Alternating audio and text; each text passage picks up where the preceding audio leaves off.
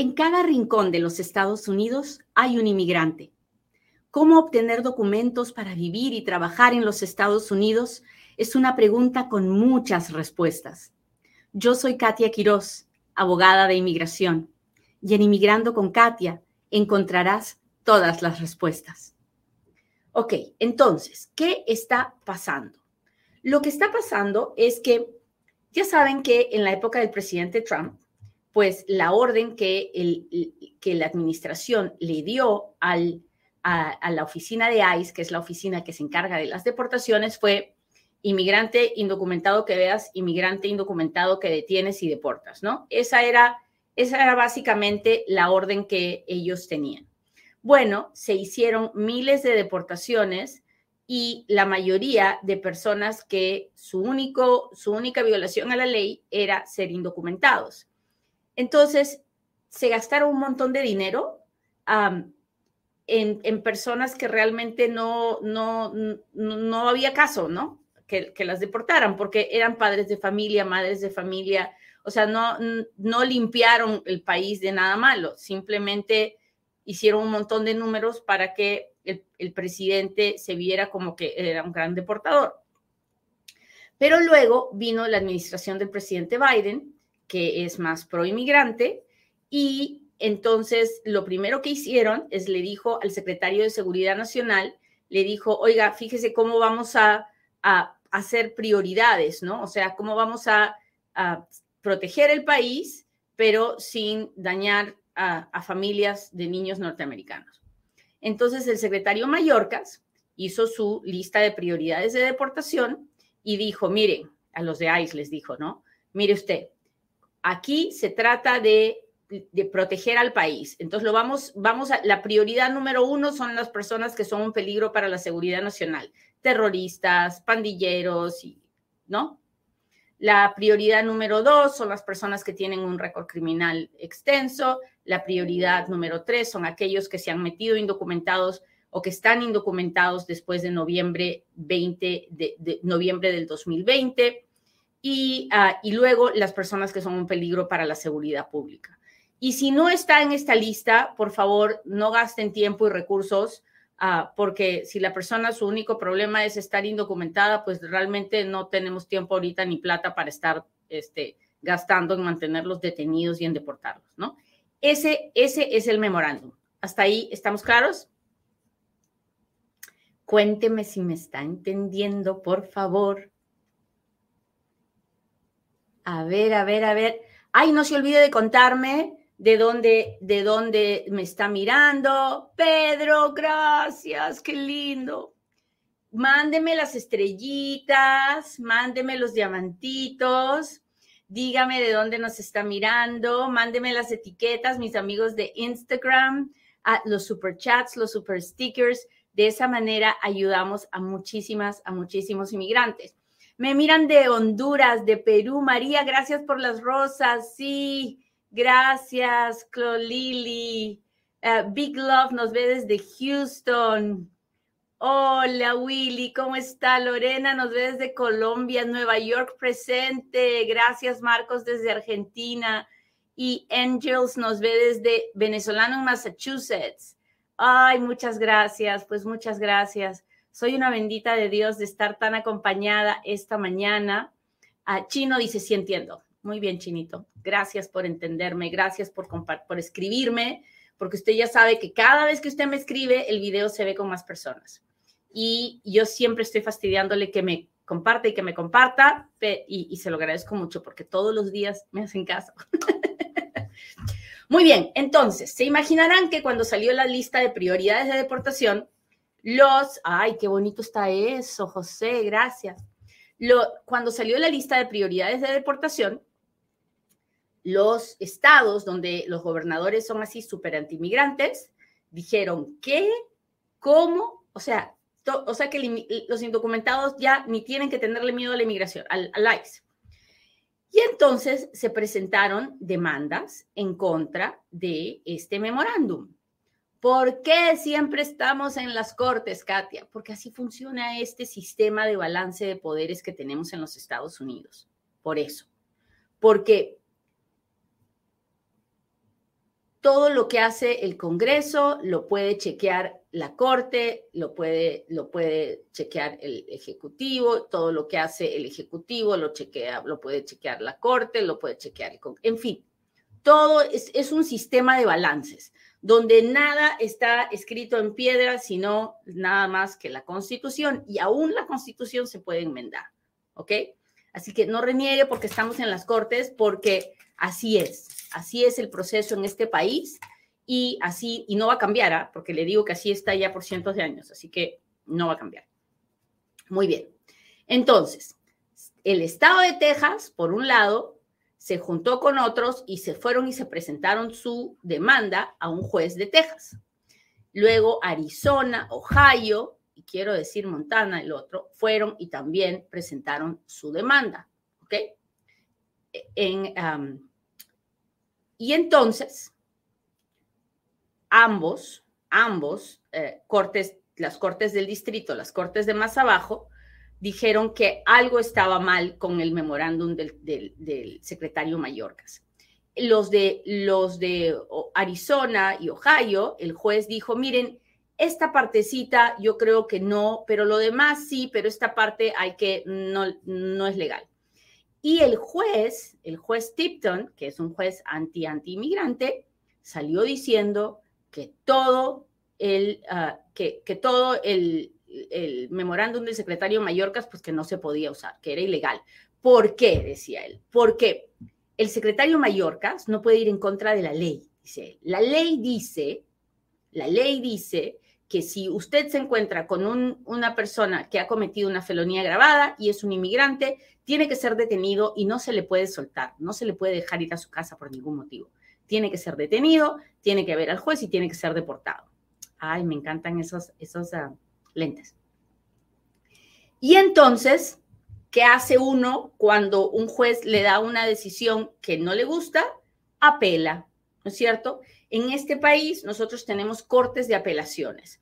No, cada estado no tiene una corte de apelaciones. Hay, hay un grupo de estados tiene un circuito de apelaciones, así le llamamos, a una corte que tiene que ver los casos de varios estados. Entonces teníamos dos apelaciones, una en el quinto circuito y otra en el sexto circuito. Hasta ahí estamos claros, me está siguiendo porque esto es como una novela, pero sígame con la novela, ¿ok? Primero teníamos un memorándum, se le presentó demanda al memorándum, las primeras decisiones fueron, fueron malas para nosotros y nos fuimos a apelar. Una apelación en el quinto circuito, otra apelación en el sexto circuito. Hasta ahí, ¿estamos bien? ¿Me está siguiendo?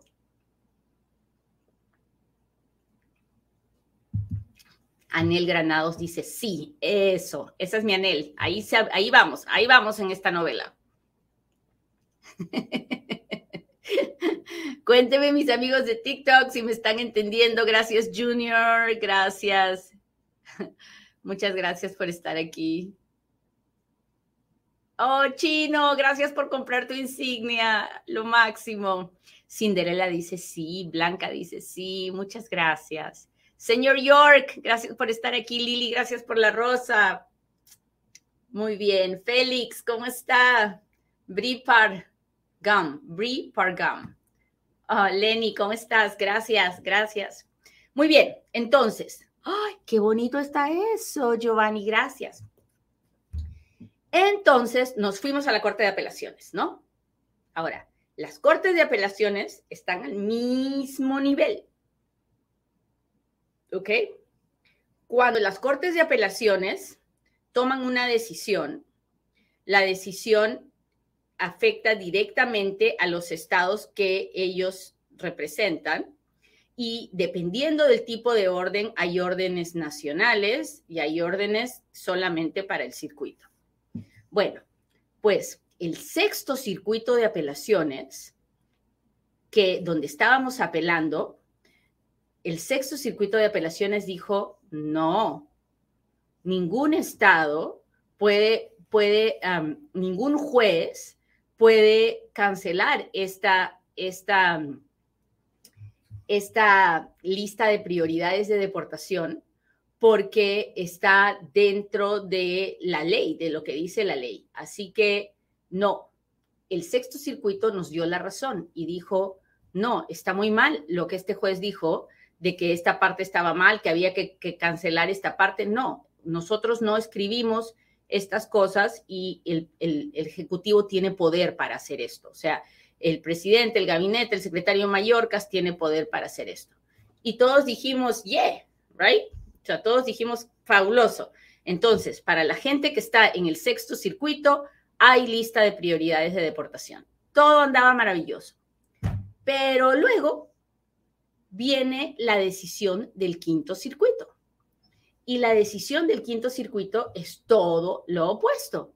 Y el quinto circuito dice, me vale lo que diga el sexto circuito, hasta que la Corte Suprema no me diga que estoy mal, esta lista de prioridades de deportación no va, porque es una violación a la ley, porque están pasando por encima de lo que la ley dice, porque el estado de Texas sí realmente está siendo afectado, porque ellos son los que van a tener que pagar por proteger al estado de estos criminales que no son detenidos por ICE, quien que debería detenerlos y mantenerlos detenidos.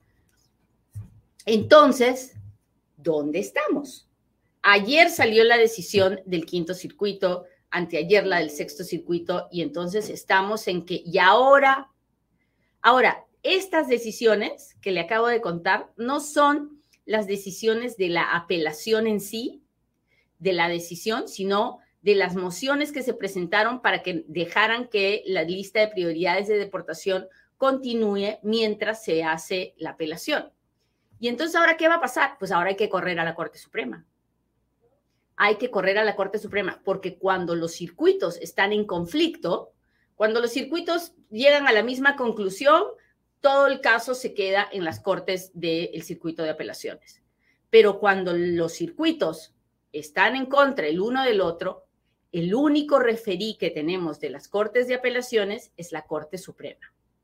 Así que lo más probable es que esto llegue a la Corte Suprema y lo más probable es que la Corte Suprema quiera ah, ah, remediar este impasse, que quiera decidir qué, qué se puede hacer. Así que por ahora la situación es que los oficiales de ICE tienen que ejercer su propia discreción, o sea, lo que ellos quieran, no lo que el memorándum dice, pero la póliza en este momento de la administración Biden, la póliza es no gastar recursos cuando no es absolutamente necesario. Entonces, ¿Qué va a pasar? Pues yo pienso que si usted tiene un récord criminal en su pasado, yo pienso que la discreción del oficial de ICE va a ser detenerlo y tratar de sacarlo, de todas maneras. Yo pienso que si usted está en violación de una orden de deportación, ah, el oficial de ICE que quiera ah, fastidiarlo, pues lo va a detener y no lo va a soltar. Pero en todos los otros casos, sobre todo si usted está indocumentado y eso es su único problema, veo muy poco probable que un oficial de ICE quiera detenerlo y mantenerlo detenido, porque realmente no, no, no ayuda en nada a limpiar, como le digo, el país de los malos inmigrantes. Así que lo más importante en este momento es mantener la calma. Si usted no tiene una felonía grabada, si usted no está en violación de una orden de deportación, no creo que tenemos que preocuparnos. Creo que aún si nos encontráramos con ICE, podemos pedir, podemos pedir discreción, podemos explicar que tenemos hijos, que tenemos nietos, que tenemos, que estamos manteniendo una familia. Si tiene familiares militares, por favor, ponga la foto de ese militar en su cartera. Si tiene un proceso pendiente de inmigración, asegúrese de tener una copia de su recibo, de su proceso dentro de su cartera porque todo eso ayudará a que el oficial de ICE evalúe si vale la pena fastidiarlo y detenerlo y procesarlo y todo lo demás, o es preferible dejarlo ir. ¿Ok? Ahora, si usted tiene un récord criminal, una felonía grabada, pues sí, no, no tenemos mucha suerte, ¿no? La cosa está fea. Y, porque la ley es así, la ley dice que una persona que tiene una felonía grabada, pues es, hay que detenerla, no hay que soltarla y hay que deportarla. Así que es, está, está muy fea la situación. Porque yo no le voy a engañar, no le voy a decir, algo que no es. Yo, ustedes, si ya me vienen viendo hace mucho tiempo, saben lo directa que soy. Y, y que no, no me callo las cosas, ¿no? Se las digo de frente. Si usted tiene una, deportación anterior, ¿todavía es posible que un oficial de ICE tenga discreción, de ICE tenga discreción con usted? Sí, es posible. Uh, hay gente que, que es buena, pero buena, buena, pero que en la inmigración le ha ido de la patada y que está en violación de una orden de deportación y se ha quedado porque tiene hijos que mantener, porque tiene que darles de comer, ¿no? Ah, pero la situación de esa persona, si se encuentra con ICE, es extremadamente grave. ¿Es posible que el oficial, aún en esa situación, lo deje irse a su casa? Sí, lo he visto muchísimas veces, sobre todo de madres con niños pequeños o de mujeres embarazadas o de padres que son padres solteros y que tienen algún niño muy enfermo. He visto situaciones terribles. Llevo casi 20 años haciendo esto. Así que creo que todo es posible, pero creo que tiene uno, uno tiene que andarse con cuidado. Entonces, ¿qué tenemos que hacer ahora? Pues andarnos con cuidado, no estar metiéndonos en lugares donde sabemos que ICE está por alrededor, ¿no? O sea, no se ande manejando por donde sabe que hay retenes, o no se ande subiendo a las carreteras interestatales, o no se ande yendo a pistear o a bailar o a fiestear a un lugar donde usted sabe que siempre termina en pleito, en bronca, que llega la policía. Si a esos lugares no podemos ir, o no se vaya a ninguna fiesta y se ponga a tomar y luego se ponga a manejar, porque nos arrestan por DUI y no nos la acabamos. Así que tenemos que irnos con cuidado. Pero hay que estar pendientes a ver qué pasa con la Corte Suprema. Hay que estar pendientes a ver si el secretario modifica una vez más la lista de prioridades de deportación para que ahora no haya forma de atacarlo. Muchas cosas van a pasar y como siempre yo los voy a mantener al día Así que no se olvide de darle like a este programa, no se olvide de compartirlo, no se olvide de pasarle la voz a sus amigos de que, de que esta pobre inmigrante abogada de inmigración existe y que está aquí para ayudarlo, para informarlo, para que usted aprenda y para que comparta la información y así ayudemos a más personas. Muy bien, ahora sí, hágame sus preguntas porque ahora es cuando Katia responde.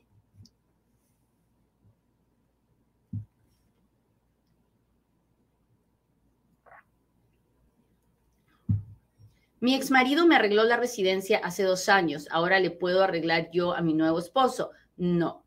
La ley de inmigración dice que un residente que recibe la residencia a través de un esposo ciudadano no puede arreglar a ningún otro esposo hasta que no hayan pasado cinco años de tener la residencia. Muy bien, mi baby tiene tres años, nació en México, yo mamá nací en Estados Unidos, me negaron CRBA, ¿qué más puedo hacer? No sé qué es RBA.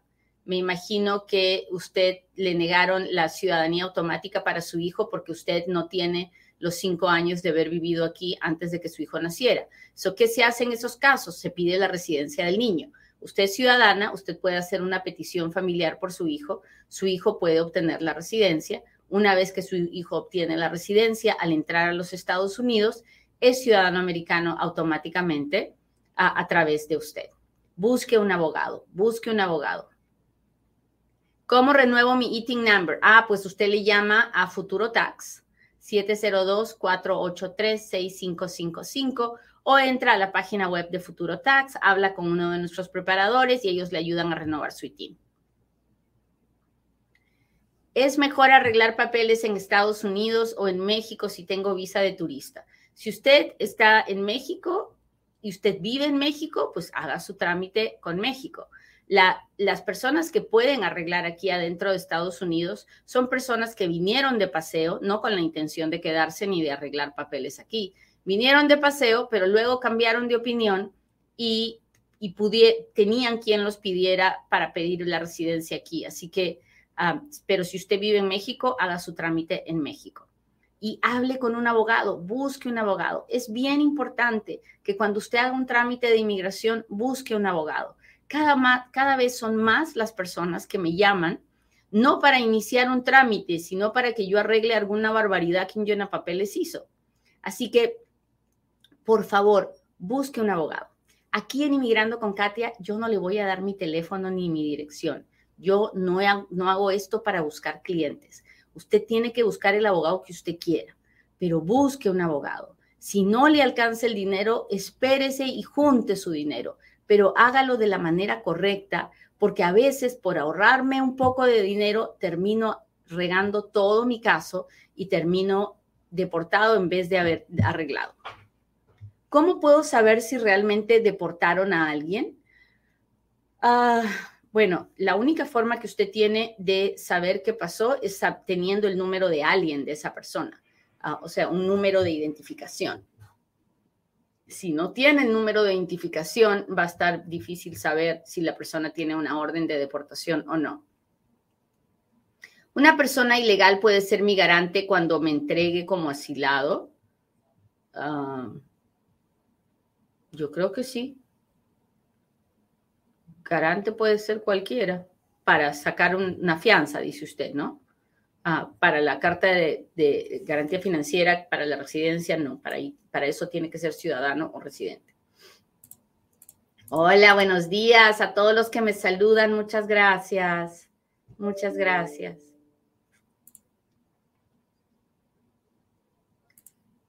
Necesito preguntarle algo sobre mi caso de DACA, más de 18 meses esperando mi renovación y nomás no tengo respuesta, según siguen revisión. Eso está muy raro. José, no sé cómo será su caso, espero que tenga un abogado, pero si tiene abogado, ah, es hora, es hora, si tiene un abogado, por favor, si tiene abogado, por favor, si tiene abogado, haga que el abogado contacte a un congresista. Es momento de ayuda congresal si tengo deportación, ¿puedo seguir quedándome aquí en los Estados Unidos? Bueno, la, respuesta técnica es no. Si usted tiene una deportación, debería estar fuera de los Estados Unidos. Ahora, si puede usted quedarse porque usted quiere quedarse, sí, como se ha quedado hasta ahora. Ah, pero legalmente nadie le puede decir que se puede quedar, porque qué autoridad tengo yo para decirle eso, ¿no? Usted está aquí hasta el día que usted quiere estar aquí. Easton, Pensilvania, hola, hola.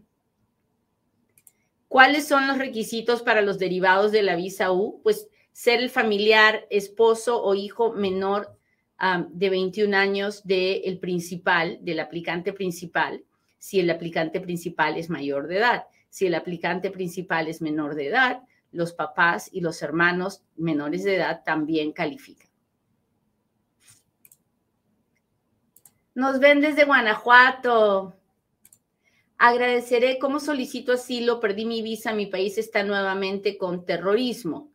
Ah, pues si no, normalmente la persona entra con visa de turista y después solicita el asilo una vez que está acá o se entrega en la frontera como indocumentada para pedir asilo. Ahora, el que en su país haya terrorismo no es una razón para pedir asilo, a no ser que usted pueda probar que el terrorismo le afecta directamente a usted y que su gobierno no la va a proteger. Buenos días, ¿qué pasó con DACA? Bueno, con DACA hemos tenido dos audiencias, una en el caso de Texas y en el otro, otro en el caso Batalla. El caso de Texas es el caso para decidir si, si DACA es legal o ilegal y el caso Batalla es para que decidir si la Oficina de Inmigración puede seguir manteniendo en limbo a todas esas personas que han aplicado por primera vez y que no les contestan nada todavía. Ah, ¿Todavía sabemos de alguna decisión? No, no tenemos decisión, solo hemos tenido las audiencias.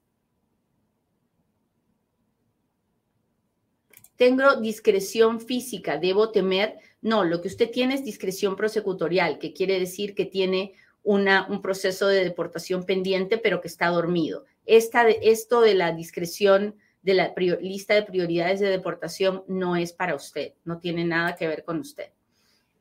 Muy bien, muchachos, pues les agradezco mucho que me hayan acompañado hoy día. Le pido a Dios que los cuide y los proteja y que dejemos toda nuestra vida y nuestra historia en las manos de Él, que nos cuida y nos protege. Así que cuídese mucho y con el favor de Dios, nos vemos en otro Inmigrando con Katy.